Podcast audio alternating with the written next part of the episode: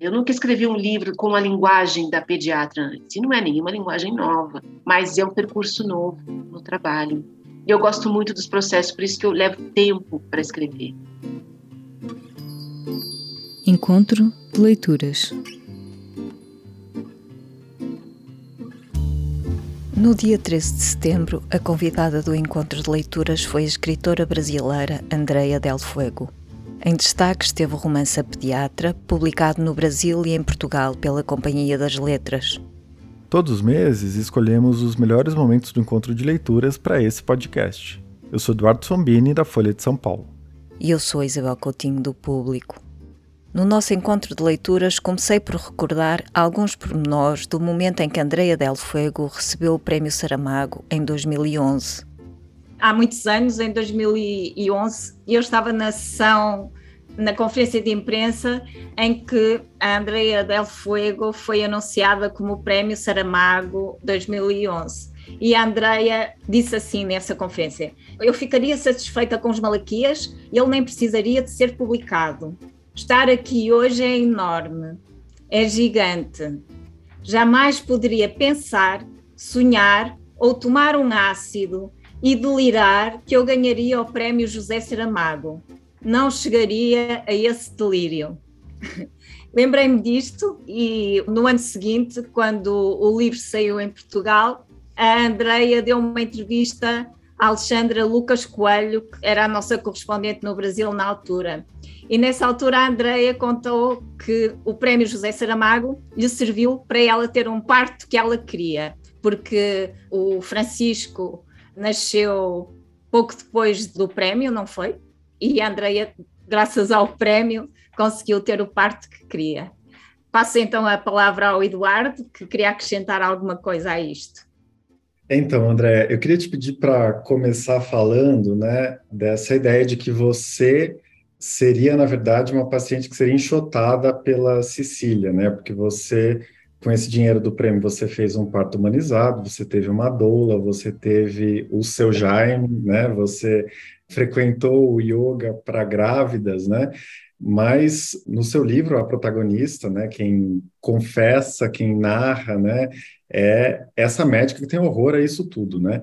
Eu queria te pedir para falar um pouco, né, como é escrever com o sinal trocado, né? Escrever a partir do ponto de vista inverso do que é o, o seu pessoal nesse caso específico é, da gravidez, do universo pediátrico, etc. Maravilha, adorei a recordação da Isabel Coutinho, de um momento que foi realmente um delírio. Eu sempre publiquei por editoras, digamos assim, abaixo do radar, e meus textos, meus contos, livros infantos juvenis sempre ficaram ali circulando entre os meus próximos, né, colegas, escritores também. Então, quando eu recebi a notícia do, dos Malaquias, inclusive a própria editora achou, será que é isso mesmo? Eu confesso que viajei a Portugal sem ter certeza.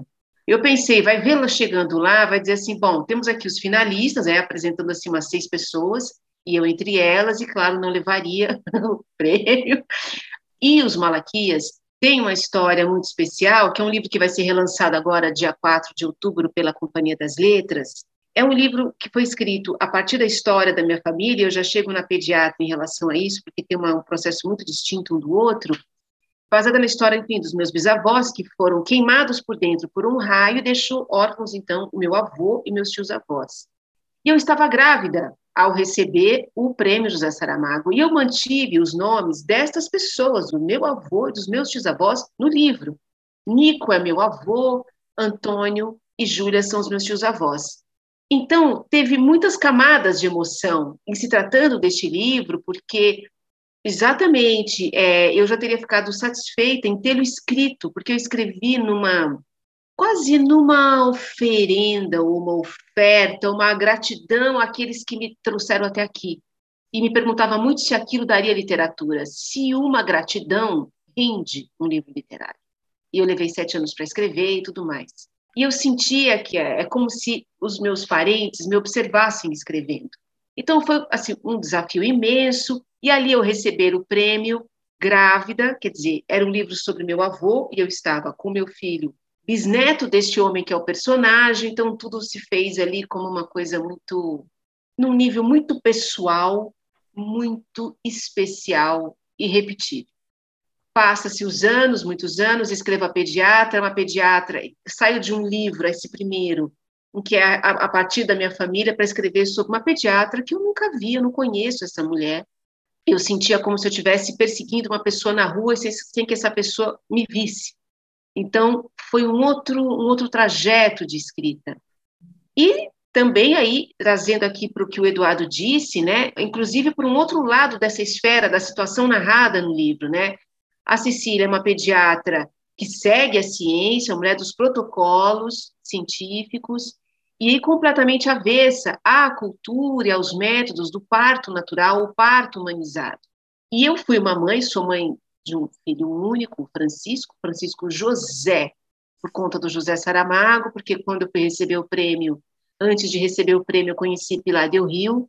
Ela passou a mão na minha barriga e disse: Qual será o nome da criança? Eu disse: Francisco. Ela disse: Ainda cabe um José. E Pilar Del Rio, ela não diz, ela comanda, ela plasma. claro, não só pela voz da Pilar, mas por tudo aquilo que então meu filho se chama Francisco José. Eu então estava envolvida nessa onda do parto humanizado, e o parto humanizado ele é bastante elitista, assim, e na época eu não tinha plano de saúde, na verdade eu nunca tive plano de saúde, podemos ter um outro Zoom só para discutir isso, mas nunca tive, e o prêmio, quando ele chegou, eu percebi também que eu poderia escalar aquilo, pagar uma equipe que era mais conhecida naquele momento, que era, enfim, maravilhosa. Ou seja, eu tive meu Jaime, eu tive minha doula, absolutamente como ali me pareceu a, a, melhor forma de ter um parto que seria praticamente o primeiro e único parto, né, aos 37 anos, né? E eu escrevi a Cecília, que é uma, uma voz que rompe, que persegue, que ofende essa forma, essa visão de ver o parto, né? Então foi desafiador em muitos momentos. Ofender, eu estava dizendo que os Malaquias foi praticamente uma, um desafio de escrita de pessoas assim com tanto afeto, né? E eu, na pediatra, segui um outro caminho, digamos, emocional. Mas tudo isso a gente está falando de emoções né, o tempo todo, né, de emo as emoções implicadas na escrita dos Malaquias, as emoções implicadas na pediatra, e parece tão distante da literatura, mas não é. Depois me digam o que acham, mas Davi Arrigucci, que foi um professor da USP, um crítico literário, ele diz assim que todo ponto de vista é uma técnica. Eu gosto muito dessa ideia. Acho que, inclusive, essa ideia garante uma ideia de, não de originalidade, mas de singularidade de cada autor na maneira em que um ponto de vista, e esse ponto de vista se relaciona com o pensamento, com as leituras que cada autor faz, com o seu momento existencial, geram esse ponto de vista que é uma técnica que vai levar a uma linguagem. E daí também acho que por conta disso os meus livros são bastante diferentes. Na verdade, eu não sei por que, que meus livros são tão diferentes, mas essa pode ser uma boa desculpa, porque ao mudar o ponto de vista, esse ponto de vista me dá uma outra frase.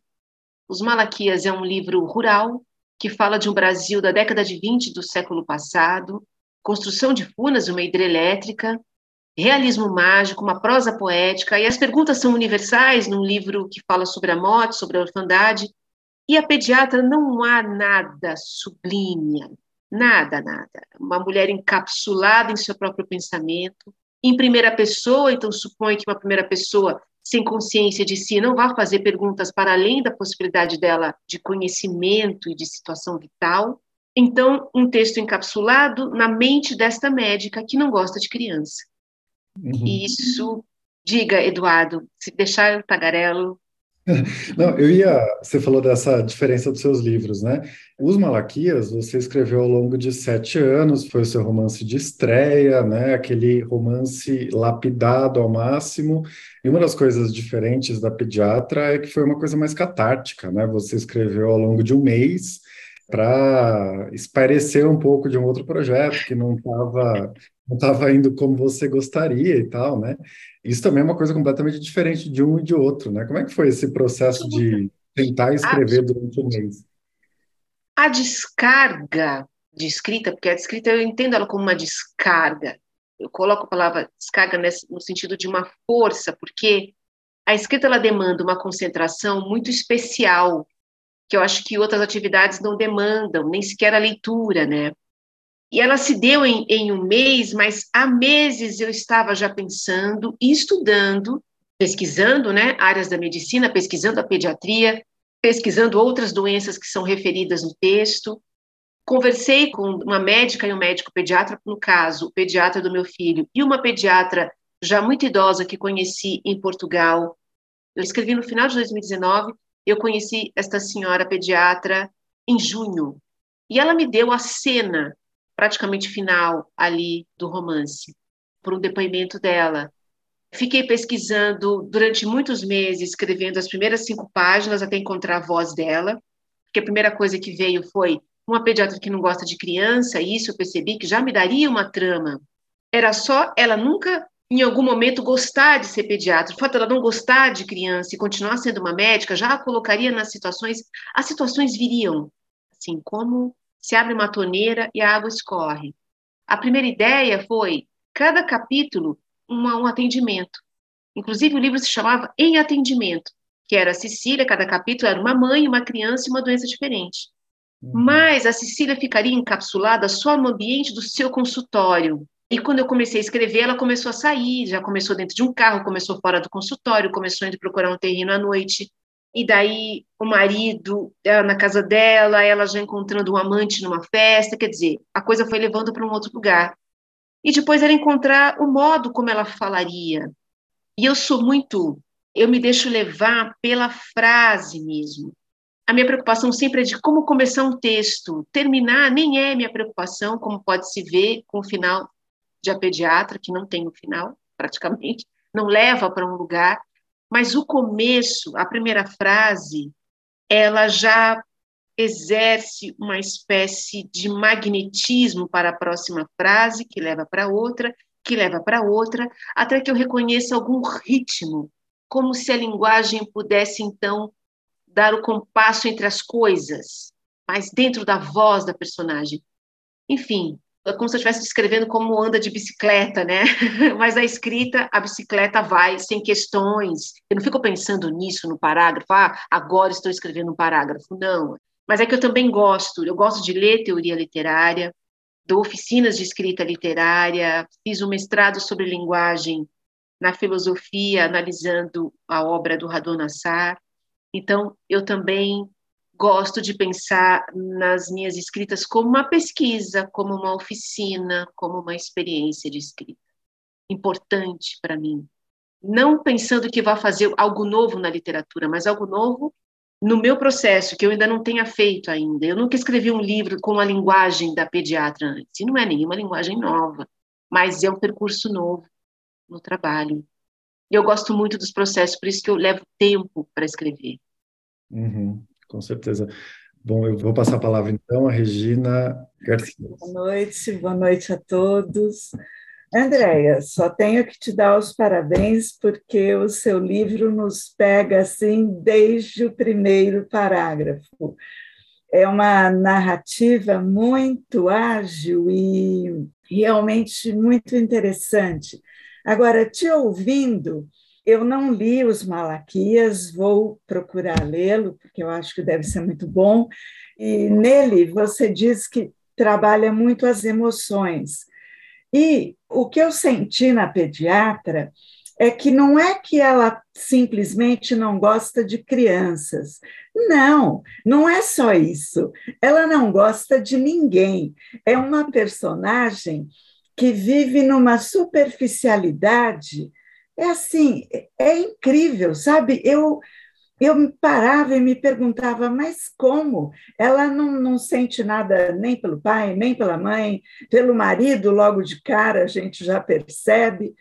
E ela acha tudo muito normal, ou pelo menos ela nos passa isso de uma forma assim, que a vida dela transcorre numa normalidade, assim, vai deslizando e é muito interessante essa abordagem, porque você, como autora, não nos passa nenhum julgamento dessa personalidade, e a gente vai lendo também sem julgar, mas eu estranhei, estranhei muito. Então, eu te pergunto: você se referiu a uma técnica você encontrou esta voz já dentro desta técnica e partiu daí? Se você puder falar um pouquinho mais sobre isso, claro. te agradeço. Claro, obrigada, Regina, pela leitura, pelas palavras, pela pergunta. É muito junto, né? Assim, é logo na primeira frase, atropelamos um gambá às três da manhã, já dava ali um caráter disfuncional na vida dela ou de qualquer outra profissional, que fosse uma advogada, uma professora, por que às três da manhã, né, para procurar um terreno no litoral? Por que não foi depois ou antes? Aí isso uma coisa, né, que é o temperamento, né, a forma como ela reagiria a todas as coisas. Depois, como ela pensa, essa coisa do discurso indireto livre, né, que no caso ali é uma espécie de monólogo interior, mas ao mesmo tempo é através dela em que a gente tem acesso às respostas de outras pessoas, né? Ou seja, ela não é confiável nesse sentido. E o fato de não fazer nenhuma sinalização gráfica como espaço ou aspas ou travessão porque eu acho que esse sinal gráfico, por exemplo, do, do, do parágrafo, travessão, por exemplo, é um sinal cênico no papel do livro, é como se entrasse, assim, é um sinal que diz alguém entra em cena. E aí, tudo isso no mesmo corpo e no mesmo parágrafo, a voz dela e a de quaisquer outra pessoa que por ela atravessa, não entra ninguém no palco. É ela mesma ali, só ela que tem a voz e que tem a fala também tem os capítulos, as frases curtas e tal, tentando, que é muito difícil isso, mas tentando, tentando mesmo, tentando se aproximar de uma mente ansiosa, que acho que isso, enfim, não sei se é impossível, mas a mente ansiosa tem pensamentos simultâneos, né? E a linguagem não permite esse pensamento simultâneo, porque a frase vem depois da outra, né? Os verbos fazem com que isso, né, alinham no tempo, né, a linguagem já alinha no tempo um pensamento intrincado que eu diria que a tentativa seria colocar como esse ninho de pensamento e essa angústia imensa que ela tem, mas isso foi possível colocando em capítulos curtos, é, foi mais próximo que consegui de aproximar de uma mente que não suporta também as próprias ambiguidades, que não poderia falar tanto de si, mas só expressar o que pensa, deixando para o leitor e para mim, como escritora, o julgamento sobre ela. Porque essa ideia de escrever, que eu acho que isso é que se aproxima muito desse do ponto de vista de uma técnica, Regina, foi essa ideia de a personagem não sabe que eu estou aqui, eu estou flagrando ela a cada passo. E como eu não tenho relação com médicos, né, depois da pediatra, agora eu sou amiga de médicos. Eu posso, é muito interessante como me, a pediatra me trouxe para amigos médicos, não só isso, né? Eu faço parte agora de um grupo chamado Genan, que é um grupo de estudos da USP de medicina e literatura, que pensa exatamente na linguagem literária, na linguagem artística, mas sobretudo na linguagem literária, como ela interfere na relação médico-paciente. Eu, como uma boa hipocondríaca, estou ali completamente assim, me sentindo em casa. Mas só para ter uma ideia, uma das pesquisadoras do grupo, a pesquisa dela é sobre a fala do paciente como um gênero literário. E a Cecília é uma médica, mas ela é uma paciente. Ela não está bem. Ela tem uma fibromialgia. Uma coisa curiosa é que eu pesquisei muito grupos de doentes crônicos, e eu fazia isso antes de ter a ideia de escrever a pediatra. Pacientes crônicos que têm doenças incuráveis e que exigem tratamento contínuo, né? Não são todos que se preocupam com a sua própria doença e que vão pesquisar, mas esses que abrem grupos e pensam em pesquisas, esses são interessantíssimos. Sempre me impressionou a fala da dor, o registro da dor. Por exemplo, depois do meu parto, que foi uma aventura total, eu passei uns dois anos lendo relatos de parto viciada em ler relatos de parto. Eu li, sei lá, uns 200 relatos de parto. E já me impressionou que cada relato tivesse uma singularidade. Não havia um parto que se aproximasse do outro. Nenhum. Mas aí, voltando lá para a pesquisa dos doentes crônicos. Os doentes crônicos desses lugares, como conheciam muito sobre a própria doença e conheciam a linguagem do médico, se apropriava, era quase um médico de si, sabendo todos os detalhes sobre a própria doença, as crises. E aí eu usei essa propriedade de um doente crônico na fala da Cecília, mais do que eu obtive quando conversei com médicos, que foram muito super protocolares comigo. Imagine que eles iam abrir para uma escritora algumas coisas, né? Isso não aconteceria. Mas você sabe, é uma curiosidade. Um dos pediatras com quem eu conversei foi o pediatra do meu filho, eu fiquei com muito medo de perdê-lo. Quando eu vi que o texto ia para esse lugar, eu fiquei com medo de que ele se sentisse ofendido. E ele leu, não se ofendeu, e disse, inclusive, assim: Andréia, eu sou a Cecília. E eu achei isso muito interessante, porque é o médico do meu filho que cuida dele há seis anos, é o melhor médico que eu já pude encontrar. Não posso imaginar a minha vida nem a do meu filho sem este médico. E o que ele quis dizer é que eu posso ser absolutamente Cecília e ser o médico que você confia. Não é, não é exatamente a intimidade que talvez garanta uma segurança de um atendimento, uma segurança médica, tanta coisa implicada aí, uma ideia, uma romantização dos médicos como sacerdotes, né? Acho que tudo isso faz pensar também. Boa noite, Silvia Moraes. Bem-vinda. Boa noite. Eu vou pedir desculpa que eu estou um pouco rouca. Vou tentar falar brevemente, mas é que me passaram muitas coisas na cabeça. Porque assim, eu sou mãe de quatro filhos já adultos, agora eu fiquei vó faz nem uma semana, e sou psicóloga hospitalar há 38 anos. Então, conheci muitos pediatras, muitas Cecílias. Talvez a, a, ingenuidade é a gente achar, numa leitura maniqueísta, assim, que essa pessoa é uma psicopata, que ela é uma insensível, mas tem um lado humano da Cecília muito interessante que dá para capturar. Não vou ficar interpretando o seu personagem, mas eu acho incrível porque quando a gente lê como leitor, a gente faz uma historinha. Quando a gente escuta o autor falar, a gente fala, gente, ele falou A, eu entendi B, né?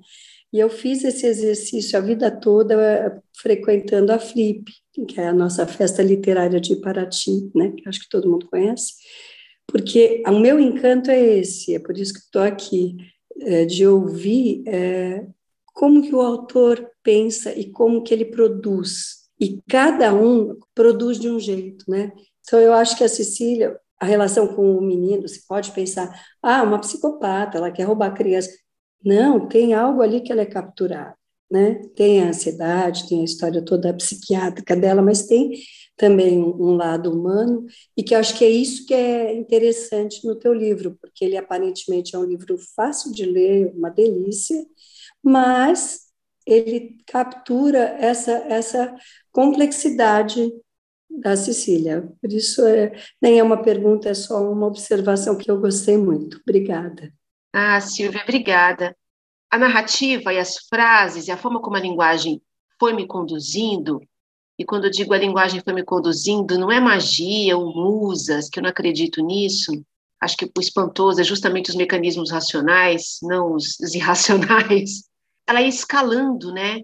E outro dia encontrei no original aqui, na primeira versão, a primeira vez que eu imprimi para fazer uma leitura fora do computador, eu escrevi para mim mesma assim: ela não vai matar ninguém, porque eu pensei nela sempre chegando no limiar, sempre no limiar, o limite se tornando limiar, algo mais elástico, mais poroso, mas sem que ela, ela não romperia nenhum pacto social. Matar alguém, ela sequer denuncia o Jaime, né, para o órgão regulador tendo feito, então, o pacto domiciliar, que seria, então, proibido. Nem isso ela sequer faz, fica ali mesmo, ali encapsulada, mas quando ela descobre que ela se apaixona, vamos dizer assim, ao seu modo, né, que ela sente uma a maternidade com uma experiência olfativa, quase biológica, né, que ela diz assim que o cheiro do Bruninho faz cócega no teto da cabeça, no fundo do cérebro, quase maternidade como uma coisa que não é nem pelo coração, enfim, é por outros órgãos. Quando essa criança se mostra doente, então com doença crônica, porque ela foge das doenças crônicas, né? Ela foge da doença como quem foge da própria vida, né? Eu acho que significa isso, fugir da doença, não aceitar a doença. E aí ela pensa, bom, vou devolver essa criança para o pai, só que tarde demais, ela já está fisgada pelo amor dessa criança, né? E quando ela vai, então, pega essa criança e vai para o litoral e compra os insumos da diabetes, é a primeira vez que ela vai cuidar de alguém. Eu terminei o livro ali, mas eu tenho vários outros finais, eu tenho um preferido, vários outros finais, outras possibilidades, mas, enfim, finalizei ele ali como uma ideia circular do litoral que aparece no livro, né? Ela tenta ir para o litoral comprar um terreno e usando uma metáfora do livro da maternidade, essa viagem é abortada porque se atropela um animal. No meio do romance, é, a relação dela com a Daisy, quando ela percebe que a Daisy tem uma relação com a sua família, uma relação sexual entre primos e todo mundo muito junto, uma coisa que ela não tem, ela é muito solitária, ela pensa, nossa, ela não pensa em sair desse bololô, em comprar uma passagem para o litoral, como o litoral como esse lugar, né? E é um livro paulistano, né? Quem vive em São Paulo sabe que nós não temos horizonte, que horizonte a gente constrói todos os dias ao se levantar, sempre o horizonte subjetivo, não nos é dado o horizonte, né? E quando ela aparece essa frase, que bem isso mesmo, assim, vai numa sequência, né? A gente vai colocando simultaneamente esse pensamento em frases ali. Ela indo para o litoral, eu falei, bom, é aqui, é aqui. Mas no, um dos, no, no, meu final, na verdade, ela não vai para o litoral coisa nenhuma, ela vai virar o quarteirão ali, dois quarteirões no máximo, e voltar para casa. Eu acho que ela não vai para o litoral. O romance foi vendido para o cinema e para o teatro, né? E aí talvez seja uma possibilidade, assim, de tantas coisas ali serem desenvolvidas de um outro modo, em outra linguagem. Isso seria muito interessante. Com certeza. Bom, eu vou passar a palavra então para Célia Boa noite. É, Célia Ploto. Sou fã de vocês todos, do, do Sombini no Ilustríssima Conversa, da Andrea, maravilhosa, me arrebatou nas primeiras páginas. Fazia muito tempo que eu não, não me conectava tanto com uma escrita como a sua. E aí a minha pergunta, uma pergunta bem de leitor mesmo, assim, do tipo, eu estava lendo e falava, não, essa aqui deve ser que nem aqueles de tribunal, que é um juiz, só que ele resolveu virar escritor, ou é um detetive que resolveu virar escritor. Eu tinha certeza que você era médica. Assim, no meu imaginário, você, você só podia ser uma médica, entendeu? Aí, quando eu fui pesquisar a tua vida, eu falei, gente, como que ela conseguiu capturar tantas coisas e até os termos e as coisas, enfim, eu acho que essa até a parte deve ser mais fácil, né? Mas aí a minha pergunta para você é um pouco essa, assim, como é que você conseguiu, sei lá, como é esse processo? Porque, assim, eu, tô muito longe da escrita, eu sou psicóloga, mas, assim, mas sou apaixonada pela literatura, né? Então, é isso. Parabéns, incrível. Muito obrigada, Célia. Olha, eu sempre gostei muito de ler sobre doença, isso já vinha de muito tempo. Vou dizer uma coisa que eu falei no, no, na entrevista com Marcelo Taz na TV Cultura, né? eu, pensei, eu disse, será que eu devia ter dito isso na televisão?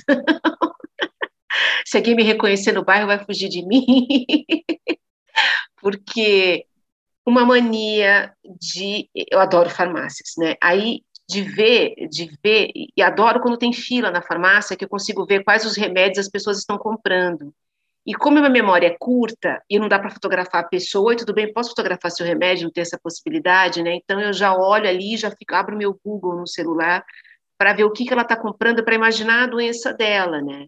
E eu cheguei a fazer então uma pesquisa, um data fila, como disse o Marcelo Taça, das doenças do meu bairro de Perdizes, que são hemorroida e depressão. e eu tenho as pessoas que compraram na minha cabeça, assim, né? O olhar, o... porque a gente vai muito desarmado e desarmada para uma farmácia, né? Tem alguma coisa na farmácia que a gente entra ali para um atrás de um alívio ou de alguma coisa. Enfim, tem uma expressão que é muito diferente das pessoas no supermercado, né? Então, essa coisa de ter lido muitos partos também, de ter percebido que tem uma, uma narrativa muito própria, e também as mães, quando falam do seu parto, elas pesquisaram muito, elas pesquisarem quantas camadas a cesárea abre, quantas é, é, é, as, as possíveis sequelas disso, se auto-observando com cada. Ah, essa semana nasceu mais uma célula, essa semana eu terminei de fabricar a placenta. Então, tudo isso foi fermentando mesmo, assim, eu acho que eu, eu escrevi em um mês, mas na verdade assim, foi a descarga da escrita. É um livro que foi fermentando desde quando eu pari, com certeza, desde quando pari. Eu me senti muito convocada para escrever sobre uma mulher quando eu li Canção de Niná, muitos outros livros também, mas esse foi aquele que eu verbalizei para mim, né? Que foi Canção de Niná, da Lelis Limani, mas não como um projeto de uma militância para escrever sobre uma mulher, para dar voz a uma mulher. Disse isso outro dia, repito aqui, assim, que de um amigo escritor, Marcelino Freire, que ele diz: Eu não escrevo sobre a violência, eu escrevo sobre a violência, então eu reconheço em todos os meus trabalhos, inclusive nos infantos juvenis, todas as minhas posições estão lá, de alguma maneira. Na pediatra, que eu sou uma mãe prana, não sou aquela cesarista, mas o tom crítico à própria Cecília está claro de que ali também há uma, uma crítica em relação a ela, né? Para dizer o seguinte, assim, eu sou movida pela linguagem mesmo, pela palavra. Eu vejo a linguagem como um enigma mesmo, que é isso de como palavras pós-palavra, que é a sua materialidade, é possível como a gente extrai sentido dessas palavras. E isso tem muito a ver também com o tom, né, na hora da escrita também, de, de encontrar um tom. Então foi muito isso mesmo, assim, de encontrar um tom para Cecília que é esse de um paciente lendo esses relatos de pacientes, né, que se acham donos da sua própria doença e que sabem muito de si, com também uma, uma frase que vai me indicando uma mulher sem nenhuma paciência e com uma tolerância à frustração zero com todas as coisas, tal qual uma criança. Então, Merleau-Ponty, que é o autor que eu estudei para comentar o Lavoura Arcaica lá na filosofia, na USP, no mestrado, ele diz que a percepção, e a percepção está em jogo o tempo todo, acho que quando essa ideia, por exemplo, de cada ponto de vista é uma técnica, esse ponto de vista é o quê? é biológico também, né? No sentido de o recorte que você faz de uma paisagem tem a ver com a sua própria biografia, faz o recorte de uma paisagem, né? Mas ele diz, a percepção, a percepção mesmo, a fisiológica, assim, a gente nunca vê o cubo por completo. A gente vê uma faceta do cubo e pressupõe a sua totalidade. Então, acho que quando a gente fala de escrita, ou de como a linguagem faz o que ela faz, a gente tem uma apreensão mas podendo narrar e dizer e, e explicar só mesmo uma face, né? Para te dizer que tudo isso que eu estou dizendo tem relação com ter encontrado, um, achado uma voz ou achado um jeito de escrever ou ter influenciado o meu processo. Qualquer uma dos lados, assim, levaram a Cecília, mas só queria dizer que foi um dos processos mais prazerosos que eu tive. Mais prazerosos. Acho que esse foi, eu, publiquei nove livros, e esse foi o livro que eu menos sabia do que eu estava falando. e isso foi libertador, libertador, prazeroso, prazeroso. Eu chorei em vários momentos da escrita, prazeroso, inclusive o cheiro, um choro prazeroso, sabe? Até neste lugar também. Eu só queria acrescentar que em Portugal o livro da Leila Slimani, a que a Andrea se referiu, tem outro título, chama-se Canção Doce. E agora uh, ia passar a palavra a Alexandra Castelo. Bem-vinda, Alexandra. Olá, boa noite. Em primeiro lugar, gostava de lhe dizer que eu me diverti muito, muito, muito a ler este livro. De, de, de, dar comigo a rir com muito, com muito prazer. Foi uma leitura muito que eu achei muito, muito divertida. Um, e a, a, agora achei muito curioso ouvi-la falar, porque uh, sobre o parto humanizado, porque da leitura que eu fiz, eu sentia que havia ali uma crítica a esses partos, porque no limite a descrição da situação que é, é uma situação perigosa, em que a mãe, que a criança fica mal e que a criança fica mal.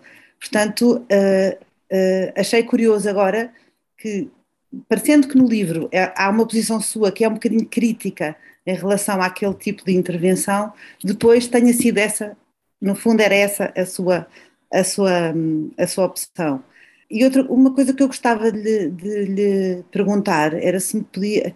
Eh, tem a ver com, com, personagem, com, os personagens da Babá e da Daisy, que são, são personagens que são muito brasileiros, que nós não, não, não, não, não existem tanto aqui, eh, da, daquela, daquela relação entre a Daisy e a Cecília, que acaba por ser afastada e próxima ao mesmo tempo não é? Em que ali ela várias vezes se, ela própria se interroga de quais são os limites e também a Babá, que é uma, é uma figura muito, muito vossa, nós não, não temos essa, essas figuras eh, aqui, desta, da relação que ela estabelece com a Babá, depois também para ir sabendo as coisas da família e o que é que, o que, é que está a passar. Claro, obrigada, Alexandra, pela leitura. Eu tenho críticas também ao parto humanizado. Não é uma adesão, não tenho assim uma adesão 100%, tem muitas questões dentro disso, muitas sociais, de segurança também, tudo isso. E é claro que como eu me envolvi, assim, que, eu, enfim, é, é, é, lia bastante sobre os partos humanizados também, muitas das coisas ali dava para colocar na imaginação da Cecília algumas coisas que poderiam ter algum referente fora, né? Alguém pode imaginar assim, puxa, deve ser exatamente assim, né? Embora seja tudo inventado, né? E a relação da Daisy com a empregada e a babá, pois é, são relações são relações mesmo muito brasileiras, né? A babá é num ambiente de classe média, classe média alta, é praticamente quem convive com as crianças muitas vezes, né? são essas mulheres, por exemplo, que levam esses filhos, inclusive ao pediatra, inclusive, ou ela vai junto com a mãe, porque é ela que sabe quando que da febre deu 38, depois 39, quando foi que vomitou. É essa mulher é que conhece o filho, né? Tem o livro da Giovanna Madalosso, que tem essa mesma relação, que está publicado pela Tinta da China, um livro maravilhoso, Sweet Tóquio. lemos aqui. Ah, então. Né? Ah, essa relação está ali, né? É perfeita, né? Ela dá esse quadro, né, Eduardo? É, a Giovana participou, foi a nossa convidada, acho que em janeiro, se não me falha a memória, ela conversou com a gente sobre o livro. É, Para quem está interessado, só vou lembrar que tem um podcast desse, dessa conversa e tem muitos paralelos, lembra muito, né? Principalmente essa cena doméstica do seu livro, né? Em vários momentos eu me pegava é, cruzando o que o que estava escrito lá no Sweet Talk. Né? Sim, e você sabe que eu acho que eu e Giovanni escrevemos eh, na mesma época, assim, eu escrevi no final de 2019, entreguei para a gente, o livro foi publicado em 2021 e a Giovana publicou em 2020, né? E quando eu li, nossa, eu falei, uau, assim, estamos escrevendo sobre as mesmas condições climáticas. falando de São Paulo, né, também tem essa coisa urbana, muito interessante, de uma classe média urbana brasileira, né? E a questão, bom, essa questão com a babá, né, que é muito, enfim, muito própria aqui, a questão das escolas também, como as escolas lidam com as crianças também. A questão da Daisy, né? A Daisy, então, essa relação muito promíscua em relação da própria Cecília, de a Cecília ter um acesso a Daisy que, a, que ela não permite que Daisy tenha dela né? Mesmo que seja assim para dividir uma pizza numa pizzaria, quando ela percebe que ela pensa assim, bom, acho que isso aqui está indo numa tá meio trepidante demais, né? Eu acho melhor, bom, eu posso me livrar da Daisy, eu posso demitir a Daisy, né? Posso demitir a Daisy, mas então ela vai se aproximando dela com alguma coisa que a Daisy a atrai. Bom, ela se sente atraída pelo namorado da Daisy, né? Que é o primo dela, que é o Robson num dos meus finais possíveis da minha cabeça, ela teria uma relação com o Robson depois, a Cecília, claro, ainda ficaria junto com a Daisy na mesma casa para de repente curtir um pouco o filho da Daisy, enfim, sempre nesse registro fora da curva, fora do comum e tal, não esperado. Mas a relação a Daisy, né, também está grávida durante todo o durante todo o, o romance e ela se sente confiável naquela casa, que não só é a patroa dela, claro, porque ela precisa do trabalho e está ali empregada, ela não vai sair dali por motivos de não sei se a minha, o meu sustento aqui pode estar garantido em outro lugar, ou se quer ter outro lugar, mas porque também é uma médica, ela está grávida, e uma médica tem uma autoridade e uma segurança, né? E até que a Daisy descobre também, né, quando a, o Bruninho passa mal no final do livro e que a Cecília começa a passar mal, ela diz, bom, precisamos chamar um médico. Ela está dizendo isso diante da médica, né? Assim como a Cecília vê no pai, quando ela mais precisou do pai como um pediatra, porque ela, assim, respeitava esse pai, ele está em Dubai e ele não está ali, e antes disso o pai adoece, o que também tira também a ideia de um homem imortal, né? O pai dela adoece, o pai dela morre, ela também, enfim, se fragiliza ali, né? E a Daisy é essa pessoa com todas as vulnerabilidades ali, né? Grávida, precisando do trabalho, com a ameaça de ser demitida pela, pela, pela própria Cecília. É, a Cecília dá algumas entradas que ela interpreta como um lugar, talvez, de uma convivência que não seja só essa, essa convivência de uma empregada com uma patroa, mas isso é censurado depois, claro, pela própria Cecília. Ao mesmo tempo, ela faz parte ali de uma certa família, quando ela resolve fazer a festa de aniversário para o Bruninho, os únicos convidados são Daisy e Robson, que é o que assusta muito o Celso, né? Que Celso olha para aquilo ali e diz, bom, isso aqui não está legal isso aqui foi longe demais. Celso também é esse personagem também muito, né? É, é, é, administra ali as duas famílias, né? Coloca praticamente no mesmo bairro e, por sinal, chama ela e ela topa para ser a neonatologista do filho, né? Ela costura a vagina da mulher do Celso. O Celso permite isso, né? Ninguém ali tem muito muito limite. E talvez esse, essa coisa fora de um limite, talvez seja um traço de uma classe social que se sinta imune a um julgamento. Questões também a pensar a partir daí. Com certeza. Bom, eu fiquei lembrando, na verdade, daquele trecho em que ela diz que ao redor dela sempre aparecem deprimidos e grávidas, né? E como isso, não sei, talvez revele um pouco desse traço dela, né, de estar tá sempre flertando com esse cuidado e ao mesmo tempo sempre negando isso a qualquer custo, de se envolver emocionalmente, de estabelecer um vínculo, de, né, passou dos dois anos, ela não quer nem saber se tem doença crônica, ela não quer nem saber. E aí você falou dessa coisa, né, de um tipo de sujeito que nunca é responsabilizado, que pode fazer o que quer, que pode se livrar é, de todas as pessoas. E eu fiquei pensando também nessa própria fragilidade dela, né? Talvez ela seja é, absolutamente frágil e ela não constrói nenhum tipo de ligação por isso. Né? um pouco na, na chave oposta disso que eu tinha dito antes, né? Da pessoa fria, seca, que não precisa de ninguém, esse traço meio psicopata, né? enfim, fiquei pensando um pouco nisso, mas é só uma, uma coisa da minha cabeça. Eu vou. Não, interessante, Eduardo, porque você estava falando, me veio aqui que, bom, quando ela rememora as coisas da infância, que ela brincava com os insumos, as agulhinhas para ferir glicose, ela vai assim: bom, eu jamais seria uma paciente. Ser uma paciente é quase como que cair de um status, né? Perde uhum. o poder, né? Uhum. E aí, enfim, a rejeição a todo o resto e tal.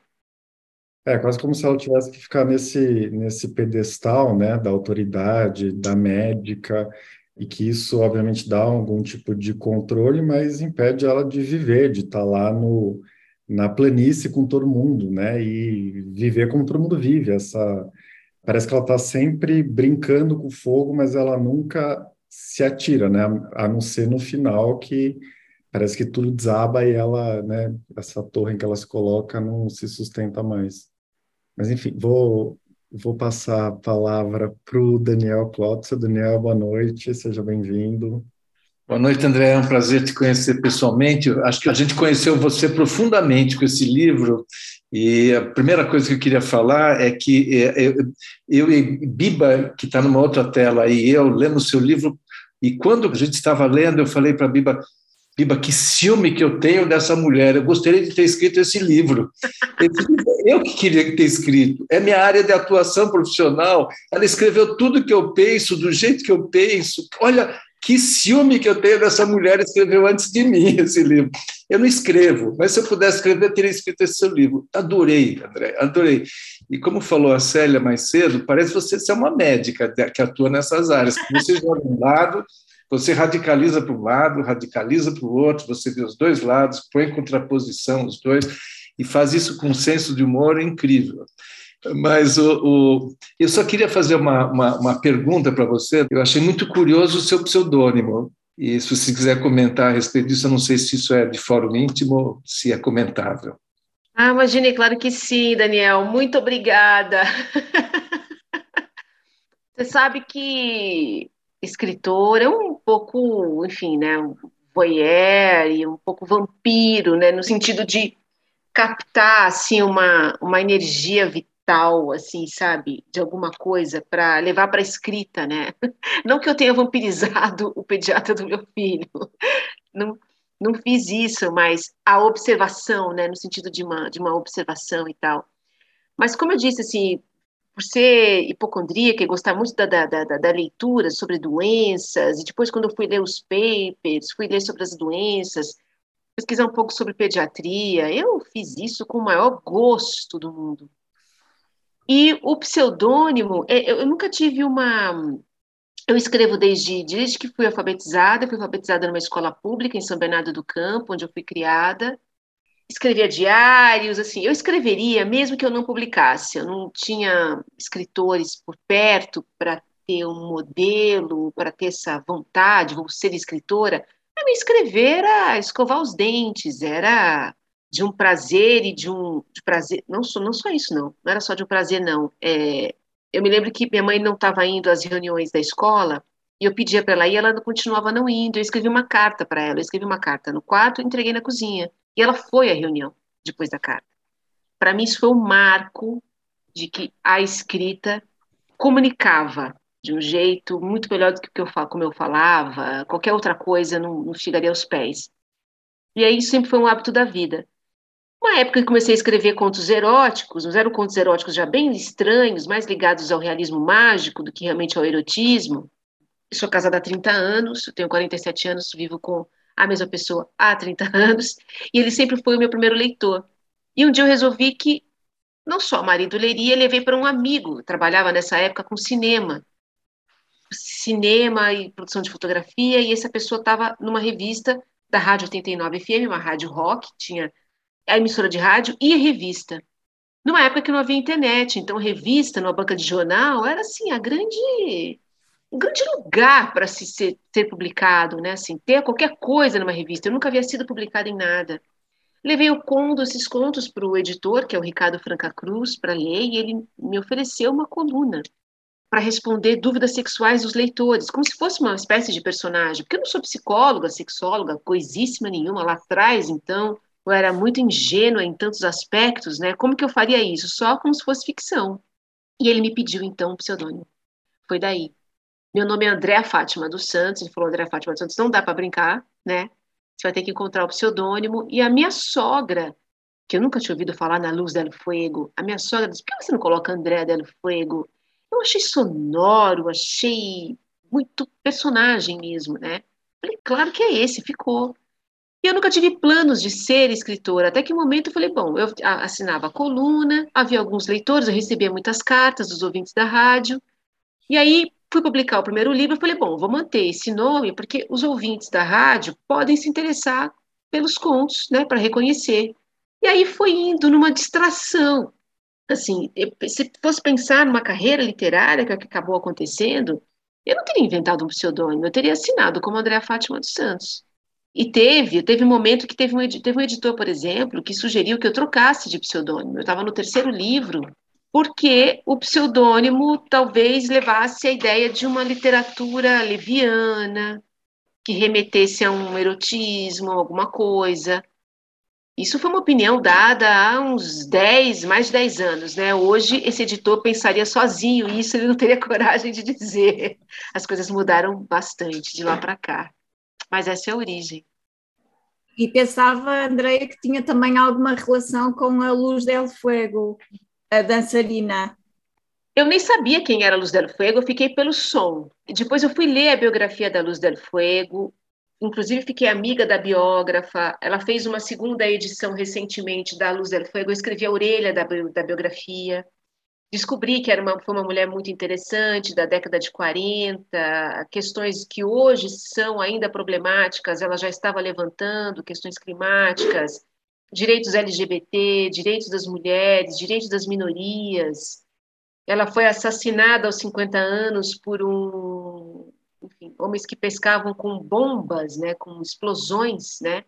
Um desses pescadores, enfim, um crime bárbaro. Ela foi cortada, costurada com pedras para afundar e morrer afogada por conta de uma luta de uma, de uma, de uma bandeira climática. E ela é conhecida como essa mulher que dançava com uma cobra, mas ela tinha questões e de uma família de intelectuais de Minas Gerais que frequentava Carlos Drummond de Andrade, que conhecia pensadores dali, mas era uma família muito conservadora. Imagine essa mulher numa família conservadora, que criou, praticamente fundou, talvez, não sei, mas uma das expoentes do naturismo, né? Então, ela vivia numa ilha nua, e as pessoas que a visitavam tinham que tirar roupa também. Parece que Brigitte Bardot foi uma das pessoas que conheceram na ilha, uma mulher incrível, e aí, mas foi muito depois, né? Então não é que assim eu conhecia a Luz del Fuego e sabia de tudo e quis homenageá-la. Foi quase ao contrário, assim, é, tenho o maior, o maior prazer, assim, de saber que esse sobrenome é o sobrenome artístico dessa mulher que se chamava Dora Vivacqua e que tirou esse batom. Ela tinha o mesmo maquiador da Cami Miranda e ela fazia apresentações em circos conheceu esse maquiador e ele disse assim, por que você não se por que você não coloca o nome deste batom? Batom argentino, chamado Luz del Fuego. Então, foi um batom, deu nome aí a uma bailarina e a uma escritora. Bom, eu vou passar a palavra agora, então, para Silvia Barros. Silvia, boa noite. Olá, boa noite. Em primeiro lugar, queria dar os parabéns à Andreia, porque escreveu um livro que tem algumas particularidades que aliás me fizeram sair da minha bolha e participar hoje para colocar algumas questões. Então, logo no início falou do ritmo que imprime na escrita e fiquei na dúvida se queria, eh, no fundo, transmitir também a personalidade da própria Cecília. Mas achei fantástico, foi a primeira vez que eu li um livro que me transmitia, que me fazia ler, ler, ler, eh, e achei que eram as próprias palavras que o faziam. A minha segunda questão tem a ver com Portanto, foram usados, a meu ver, vários temas para demonstrar um, o antissocial da personagem. E agora, com esta conversa, fiquei na dúvida se, por exemplo, as relações familiares, que foram usadas poucas vezes, mas que nós percebemos o conteúdo exato do que é que se passava ali, como é que era a relação familiar com os pais, como é que eram as relações pai e filha no consultório, portanto havia ali uma mistura do familiar com o profissional, uh, a funcionar a Deise, a relação que ela tinha, portanto, ela também não tinha muitos amigos para além da funcionária, digamos, porque até ia com a funcionária jantar. E agora com a conversa fiquei na dúvida se isto tudo foi usado só para demonstrar esse lado antissocial ou se foi uma forma de ir humanizando a personagem ao longo da narrativa. A minha terceira questão foi porque uma pediatra roubar uma criança por norma, quem rouba crianças é uma mulher que não pode ter filhos, mas que adora crianças, que quer uma criança, portanto, que tem uma necessidade. Aqui não, aqui é o romper completamente nas parabéns, porque tem aqui muitas questões, o Silvio levanta muitas questões e que pode ser interpretado de várias, de várias maneiras. Muito obrigada, Silvia. Bom, a fluidez do texto tem nossa, muitas possibilidades ali para chegar nela, né? Que é essa de uma voz muito ansiosa da própria Cecília, um pensamento incontinente, ela não tem contorno nos seus pensamentos. Ela, ela se sabe, ela sabe, por exemplo, tem uma hora que ela diz lá, bom, a Doula e o Jaime não sabem o que eu estou pensando, porque se eles soubessem, eles me jogariam do prédio. Então ela sabe que ela usufrui de uma privacidade para pensar ela usufrui essa capacidade privada do pensamento, essa incontinência, né? Então já isso já já leva para já, já, já leva para uma escrita que vai concatenando uma coisa com a outra, né? E isso, enfim, as relações familiares vão aparecendo na medida em que, bom, o pai a procura, ela tem um consultório no mesmo andar que o pai, a mãe aparece muito pouco, ela não dá muita bola para a mãe, e ela é muito classista né, nessa questão também, porque a mãe é uma enfermeira, né? A mãe não tem tanta importância assim, o pai é um médico. Ela, por exemplo, não respeita a mulher do Celso, que é uma advogada, porque para ela, para estar na altura dela, no direito, essa mulher teria que ser uma juíza. A advogada estaria, por exemplo, pau a pau com uma outra coisa em relação a isso, talvez uma enfermeira, mas ela é muito elitista nisso, né? E ela é bastante machista também nesse sentido de é, ser territorialista e muito competitiva nessa chave, né? Ao mesmo tempo, também é bastante empoderada no sentido assim, ter uma autonomia de um, do, do, do pensamento, quer dizer, ela não tem uma religiosidade, alguma coisa da cultura, da culpa, alguma coisa. Isso não afeta, né? A ponto dela pensar o que pensa, assim, com, a, com, a, com essa liberdade, vamos dizer assim, ou com essa incontinência. Ela tem também uma autonomia financeira, uma autonomia social, uma autonomia sexual, né? Não inibe nenhum desejo, nenhum. E as relações familiares, ela aparece ali, vai acabar aparecendo como essa maternidade psicológica, vamos dizer assim, né, de mãe e filha que ela vai ter com o Bruninho depois, essa talvez seja uma relação que poder, poderia se aproximar com o que ela teve com o pai, né? Com o pai ela faz essa relação familiar, né? O pai é a família para ela, né? O colo que depois vai se dissolvendo. E ela roubar a questão assim dela roubar o bebê é mais de um é um ímpeto apaixonado, né? Porque, no fim das contas, o Bruninho é um objeto da obsessão dela. Poderia ser um cachorro, poderia ser um idoso, poderia ser um vizinho, poderia ser, é mais ela foi se atracar, se envolver e se, se, se sem que ela escolhesse, ela não escolhe envolvimento com essa criança, né? ele acontece. Então, não necessariamente, poderia ser, ser um outro objeto, assim. É uma resposta a um ímpeto ímpeto mental, espiritual, no sentido de um mental muito vital, muito forte, né, que leva às ações e tal. Mas na minha cabeça, assim, ela faria isso com qualquer outro objeto, assim okay. como ela foi às raias com da perseguição com a doula, por exemplo, que ela acaba acaba terminando porque as coisas se resolvem sozinhas, né, ali. O próprio Jaime vai para um outro país, a, a obstetra com quem ela trabalha diz: Bom, vamos dividir, você vai ter sempre meu lugar comigo. A coisa bem se resolve antes dela fazer e ir um pouco mais adiante naquilo, né? E com a criança, ela acaba tendo esse caminho aberto para fazer o que faz, assim, cogitar, de pegar a criança e levá-la ao litoral. Agora, é, Daniele, meu nome. Boa noite. Eu ainda estou reverberando seu livro primeira experiência que eu tive com o seu livro foi a textura dele. Eu estou impressionada. Foi algo que me tocou. E a capa, eu achei assim. Quem é essa mulher? Você sabe que eu que escolhi essa capa, né? Vieram várias opções. E aí, num certo momento, já estava nos finalmente já, né? eu pensei, nossa, será que eu dou assim 20 minutos, um dia, para procurar algumas imagens, umas fotografias? E eu entrei naqueles bancos de imagem com milhares de mulheres, assim, milhares, milhares. De repente me aparece essa figura.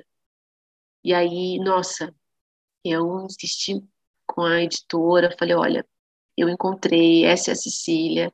E é um risco imenso, assim, porque não é muito.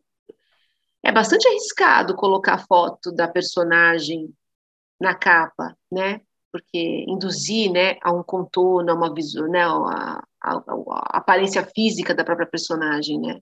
Mas foi muito saboroso encontrar a capa. Mas foi assim, tem 24 horas para encontrar, valendo um, dois, três. A pessoa existe, né? É, assim, essa mulher, essa mulher seria alguém? Você sabe quem que é essa mulher da capa? Uma atriz, e ela está aqui numa coisa anos 40, né? ela, a foto original, ela tem uma insígnia nazista, interpretando uma, uma, uma, uma personagem nazista. Mas não foi por conta disso eu olhar, ah, Cecília é uma nazista, não é isso, não. O a, que me pegou aqui é esse olhar cansado. É uma mulher ainda jovem e tem um olhar, e tem um cansaço, tem. Ah, não tá legal, assim, ela, ela não tá bem, adoro isso. E pensei na ideia de uma capa, já de colocar a pediatra essa mulher já com questões. Então, a pediatra já fuma, que é um clichê danado, uma, uma vilã, né, se quiser colocar como vilã, uma foto PB fumando um cigarro, é um clichêzão, né? Mas acontece que é uma pediatra, então isso dá uma quebrada também.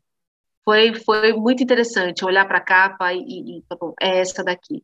E a capa dos Malaquias também foi a mesma, a mesma coisa também. Acabei de escolher a imagem também para a capa dos Malaquias. Gosto muito. E aí, de repente, eu bati o olho outra vez. Já foi, né? Já está escolhida a capa, né? Eu olhei e falei, meu Deus, é meu filho. É a cara do meu filho. E daí isso me pega um pouco. Por que, que eu coloquei? me pega não de forma estética, nada disso não, estou falando de um modo pessoal mesmo, assim, de um livro da história da família, colocar alguém que seja a cara do meu filho, né? Enfim, as relações com as capas são sempre relações intensas também. Eu achei divertidíssimo o seu livro, achei muito divertido. O tempo inteiro eu fico sorrindo lendo. E seu livro é uma delícia. Parabéns, obrigada. Foi um presente para minha alma nesse momento que eu estou vivendo. E eu, quando eu vou te lendo, eu vou pensando, né, que é impossível a gente não, eu, pelo menos eu, né, quando a gente não ler alguém, que a gente não fique pensando na pessoa e na vida da pessoa, né, o que levou, o quanto da pessoa que tem ali. Então isso era algo que ficava me pegando, assim, cada palavra, sabe? Mas você sabe que você abordou uma coisa interessante que eu percebo isso nas minhas oficinas, porque faço mediação de muitos processos de escrita, já fiz e faço, gosto tanto quanto de escrever. Tem um ponto da escrita que ela precisa romper a sua biografia e os seus valores, senão ela não avança. E é um lugar que muitos teóricos comentam também, o Maurice Blanchot é um deles, de um lugar em que você vai indo para um lugar um pouco distante dos seus pensamentos do dia a dia, do cotidiano, das suas defesas, você vai você vai escapando, escapando disso, tentando alcançar ou abordar um lugar da impessoalidade, que aí na filosofia trata tanto disso, que é o limite entre o eu e a alteridade, né? Na fenomenologia, o Russell pensa na consciência pura, pensando que a possibilidade de uma consciência pura que tem acesso ao objeto, mas uma consciência pura, ela teria que abdicar de uma consciência histórica e uma consciência biológica. Aquilo que você sabe de você até aqui e aquilo que você sabe do mundo até aqui. Se você suspende essas duas coisas, você teria acesso a uma consciência pura. Mas ao decorrer da sua pesquisa, ele percebe que não é possível a consciência pura, ela vai esbarrar na consciência do outro. Bom, disso dá para ter uma conversa imensa, você pode pensar no inconsciente coletivo, se quiser, muita coisa pode sair daí. Mas eu acho que na experiência da escrita, e eu acho que essa foi uma das, dos meus grandes prazeres da escrita desse livro, é ter me afastado muito daquilo que eu entendo que seja a minha pessoa, que eu me entendo, que eu me reconheça. Um prazer imenso. Eu adoraria repetir essa experiência. Talvez com esse livro que eu estou tentando escrever há cinco anos, que é sobre um homem um homem, um praticante de artes marciais, e que se envolve também com o espiritismo, que é uma coisa brasileiríssima, que não é o candomblé nem umbanda, né? É o cadecismo, especificamente. Desafio também. Mas é isso, assim, é, é um, é um aquilo que você que é inominável em algum lugar, né? Mas que não é só seu, assim. Acho que a literatura é o que é, porque isso mais profundo e mais periférico nosso é do outro, e a gente lê uma obra e vê a nossa universalidade ali, né? Você que é, faz da literatura como leitura e como escrita uma coisa maravilhosa. Helder, bem-vindo. Oi, boa noite. Eu não ia falar nada, André. Eu fiquei aqui até o finzinho, assim, só escutando. Eu acho super legal te ouvir falar. Eu te acho tão inteligente. Já te ouvi em outras vezes Ai, também. Que bom! que alívio! Eu li, seu, eu li seu livro em janeiro e até hoje o pessoal falando é muito legal e lembrando as coisas que acontecem lá. Eu acho seu livro sensacional, também super divertido. Preciso ler os outros. Eu tenho as, as miniaturas, é um livro seu também, né? As miniaturas, é o segundo é. romance. Deixa eu só aproveitar, Helder, que para não escapar, que alguém perguntou sobre livros de contos, passou rapidinho aqui. Eu pretendo fazer uma reedição dos contos, dos livros, porque tem dois, meus três primeiros livros de contos, eles estão fora de catálogo, esgotados, estão fora de catálogo, só encontro em sebos, e eu pretendo, e tem muitos contos em outras antologias, eu pretendo reuni-los numa publicação. Perdão, só queria, não queria, senão eu acabaria por é esquecer. bom saber. Então, é, então, eu ainda lembro, eu tenho boas lembranças do seu livro, acho muito divertido, tipo, aquela cena da festa, eu acho sensacional, nunca vou esquecer aquela festa cheia de comida para duas pessoas, acho aquilo demais mesmo. E eu acho, na verdade, acho que o Eduardo falou, né, para mim, eu também não vi a Cecília como uma psicopata, eu acho incrível o poder que você tem nesse livro de colocar ela sempre no limite, ela nunca passa do limite, né? Ela nunca passa.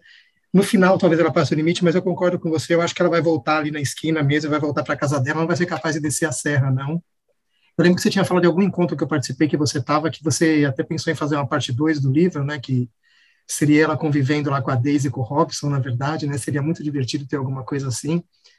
Mas o que eu queria saber com você, eu, ia te perguntar o que vem por aí, você falou que está escrevendo um livro do, de artes marciais, esse é seu livro no momento, ou, ou você já parou, continua escrevendo isso, o que vem por aí é esse, ou alguma outra coisa? E eu queria perguntar para você também, a outra coisa que eu achei super legal também, um dos motivos de estar aqui na reunião hoje, eu tinha muita curiosidade de saber como esse livro seria recebido em Portugal, porque eu acho que ele tem um humor tão brasileiro, assim, né, é, Portugal e outras línguas. Tem algum outro país para que esse, onde esse livro está indo também? Porque eu acho que é uma história geral, assim, né? Podia ser qualquer filme de Hollywood, podia ser essa história assim, mas é que tem coisa muito brasileira, como a Maria Eugênia falou agora, tem uma linguagem muito brasileira, e até paulista, na verdade, né? Até muito paulista. Não sou da Zona Oeste, sou da Zona Leste, tá? Para abrir uma exceção aqui, eu sou ZL e não sou da Zona Oeste. E o que eu queria saber de você também, eu acho que tem um boom muito grande de literatura feminina que apareceu nos últimos anos no Brasil, né? Se isso é uma, é um movimento literário que está aparecendo realmente, ou calhou, é, tem algum motivo que você vê especial para ter acontecido isso? Vocês são unidas, vocês se leem, vocês se divulgam, você já falou da Madalossa aqui, né? Tem um movimento para isso mesmo ou aconteceu por um acaso? Como que você enxerga essa literatura feminina aparecendo tanto, vendendo bem no Brasil, como tem acontecido agora? Maravilha, Helder.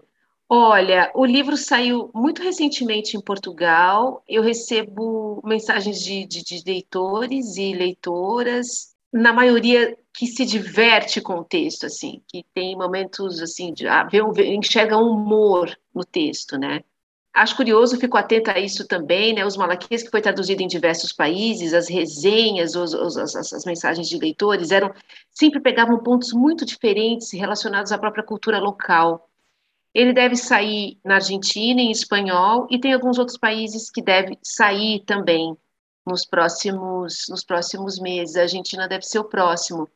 Na, na Argentina, eu acho que tem uma coisa é, a partir de Ariana Havitz, por exemplo, que escreveu muito sobre maternidade, como Morra Amor, acho que tem ali uma coisa, uma Mariana Henrique, que tem uma mistura de horror, não que a pediatra tenha horror, não é isso, mas tem ali uma, uma coisa sul-americana, pensando aqui na Fernanda Ampuero, a equatoriana, enfim, Selva Almada, pensando assim, tem, acho que tem uma, uma, uma conversa entre, entre latinos aí, né? Mas a ver, estou muito curiosa quando sair também de perceber.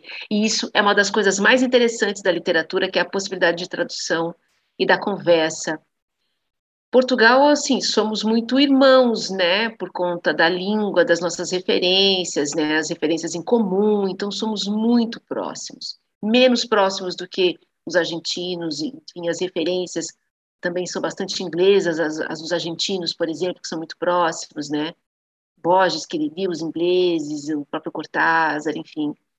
Mas, enfim, somos esse esse caldo e é sempre um prazer a relação também com os tradutores. Os tradutores, eu recebi eh, recentemente um trabalho de tradução de uma espanhola, de uma tradutora de Madrid, que fez um trabalho sobre os usos dos vocábulos em português e diferença em espanhol. Eu acabei de ler, muito interessante, em cima dos, da, da, da pediatra. Ela não é a tradutora da pediatra, mas ela fez um trabalho de tradução a respeito. E é um aprendizado, assim, foi um aprendizado duplo de português e espanhol ali. O próximo livro é esse, que eu estou tentando encontrar o tom ainda, ele está muito opaco, é a história desse homem, desse praticante de artes marciais, filho único, sem pai, criado por uma cuidadora de idosos, eu ainda estou encontrando, o, o texto está pronto há muito tempo, o que eu fiz foram várias versões desse texto, em primeira pessoa, depois em terceira pessoa, com realismo mágico, sem realismo mágico, e eu estou quase voltando para o realismo mágico agora, enfim, estou nessa oficina eterna. Durante esse processo, eu escrevi a pediatra, talvez eu escreva outro livro durante esse processo outra vez, mas um outro. A continuação da pediatra, acho pouco provável. Depois que eu termino o livro, parece que eu sou expulsa pelo livro. Parece que aquele código me expulsa, sabe? Que eu não tenho mais a chave para entrar nele de volta. Eu tenho essa sensação. Eu tinha um, eu fiz, eu tenho um, um livro infanto-juvenil que se chama Sociedade da Caveira de Cristal, que vendeu mais de 300 mil exemplares, assim, é uma loucura, assim, adotado em muitas escolas, compras governamentais, e as escolas, editoras, me pediam a continuação, assim, que era uma coisa certeira, era continuar, e teria ali esses milhares de leitores eu simplesmente não consigo. Voltar para aquele código, voltar. Parece que ficou dentro de um. Está lá no caixão da Rainha Elizabeth, com chumbo dentro, sabe? Inviolável. Aí, de repente, bom, dá vontade de fazer, por exemplo, a coleção profissões, né? A geógrafa, a professora, mas ela seria uma repetição, seria uma espécie de seriado de chaves, sabe? Seria um chaves, assim, um seriado que você sabe já o que tem, que já tem um bordão, que é assim, ah, é uma voz cínica deturpando a imagem de uma profissão, sabe? Ela já é uma piada já contada, sabe? Mas talvez eu faça uma espécie de continuidade numa outra, outra plataforma, é isso que eu estou pensando aqui, talvez não na literatura, de um outro jeito, quero brincar com isso de um outro, de um outro, de uma outra forma, mas sempre estou escrevendo e é provável que apareça. Eu tenho uma ideia assim para um outro romance que não tem nada a ver com a continuidade da pediatra, que me interessa muito abordar também. Eu estou sempre com a mão na massa, independente de publicar, sabe? Eu, eu, fiquei nove anos sem publicar enganando editores e a gente. Ah, calma, não, já já, já já, já tem, só mais um pouco, mais um ano. Imagina, enganando ninguém, né? Ninguém engana editor, né? Editor, para se enganar, não precisa, ele sabe, ele, ele sabe, né? Ele lê a tua mensagem, sabe que dali não vai sair tão cedo. Mas, então, embora eu tenha escrito tão rápido a pediatra, tal, mas isso não quer dizer que eu tenha pressa com os processos, né? E isso não, não, não é muito bem assim, o mercado, né? Por exemplo, o mercado gosta, pensando nas vendas editoriais e tradução, de livro assim, saiu um, já tem o outro, para não sair, digamos, do, do mercado, né? Mas eu, sinceramente, eu não me preocupo com, com isso. Porque a vivência da literatura, da escrita literária, ela é a da própria escrita. Acabou a escrita, acabou a experiência artística da escrita. E eu estou mesmo bastante ligada a esse processo. Quando a gente se encontra aqui, a partir de uma leitura e de um livro já publicado, é uma experiência gratificante, um diálogo, uma, uma preciosidade. Mas ela não é a experiência artística da escrita. E eu gosto muito de preservar esse lugar. E, para finalizar, e aí sobre esse momento da, das mulheres escrevendo, eu acho sim que é um mini boom, acho que não acontece só no Brasil, né? A gente tem best-seller, a Carla Madeira, a Aline Bey, a Tatiana Salem Levy, um livro gigante que é vista chinesa, super traduzido já. A, a Giovana Madalosso, que também esteve em Portugal. Eu ia dizer que ela participou do encontro de leituras também, acho também. que foi setembro, outubro do ano passado, então a gente está... Então, nossa, é, é, é, Micheline Verunsky com o som do rugido da onça, ao pó de Morgana Kretzmann, Ivana Rudaleite que está lançando Cura-me Senhor, assim, eu não vou dar conta de falar aqui, cheia de Natália Zucala, Copo Vazio de Natália Timmerman, Mariana Carrara, que é um absurdo de escritora, mas assim, são mulheres escrevendo livros, e aí tem editoras que só publicam mulheres, clubes de leitura que só leem mulheres, livraria que só vende livro escrito por mulheres. E aí tem mulheres fazendo as capas, mulheres editoras, mulheres curadoras, mulheres capistas, mulheres revisoras e mulheres leitoras, que são a maioria dos leitores, são mulheres. Então, veja assim o mapa, assim. a cadeia inteira, ela acho que tem solidificado essa essa essa, essa presença essa presença. Mas que não começou muito silenciosamente por muitos anos, né? Que veio aos poucos, que vai se sedimentando.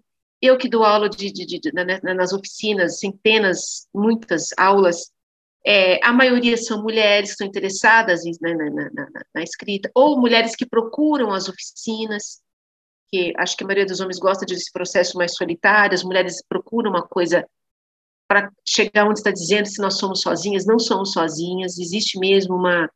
Estamos mesmo em rede e com muita consciência dessa rede e sabendo que nenhum livro, nada, a escrita é solitária, mas todo o resto é uma, é uma teia. Carola Saavedra, que tá, vai lançar o próximo livro, estou muito interessada nela, estou pensando aqui em lembrar de outros nomes, né? Olha, eu não vi isso antes na minha vida Eu publico há 20 anos, 20 anos, há 20 anos era mato, mato, mato. A ponto de um editor dizer, olha, esse nome é muito leviano para você. Porque ele se refere a uma mulher ligada a um erotismo, a uma coisa. Esse editor continua pensando isso certamente, mas ele não vai dizer. Foi assim o nosso encontro de leituras de setembro com Andreia Del Fuego, autora do romance A Pediatra. Romances, memórias, ensaios e obras de jornalismo literário ou de crônicas. O Clube Conjunto do Público do Jornal Brasileiro Folha de São Paulo se reúne todas as segundas terças-feiras de cada mês para uma conversa online com leitores de ambas as publicações. O próximo encontro acontece no dia 11 de outubro com o historiador e político português Rui Tavares. Em destaque estará o ensaio O Pequeno Livro do Grande Terremoto, editado pela primeira vez em 2005 em Portugal pela Tinta da China. O livro foi publicado neste ano no Brasil com o título O Pequeno Livro do Grande Terremoto, ensaio sobre 1755, pela Tinta da China Brasil. Neste livro, Rui Tavares põe-nos a imaginar o que seria Lisboa se o terremoto não tivesse acontecido. Conta-nos os relatos da catástrofe, fala-nos da reconstrução da cidade e conta-nos as histórias dos sobreviventes. O historiador analisa também como as catástrofes mudam a nossa percepção do mundo. Junte-se à nossa conversa com Rui Tavares sobre a obra O Pequeno Livro do Grande Terremoto. Contamos consigo. O público fica no ouvido.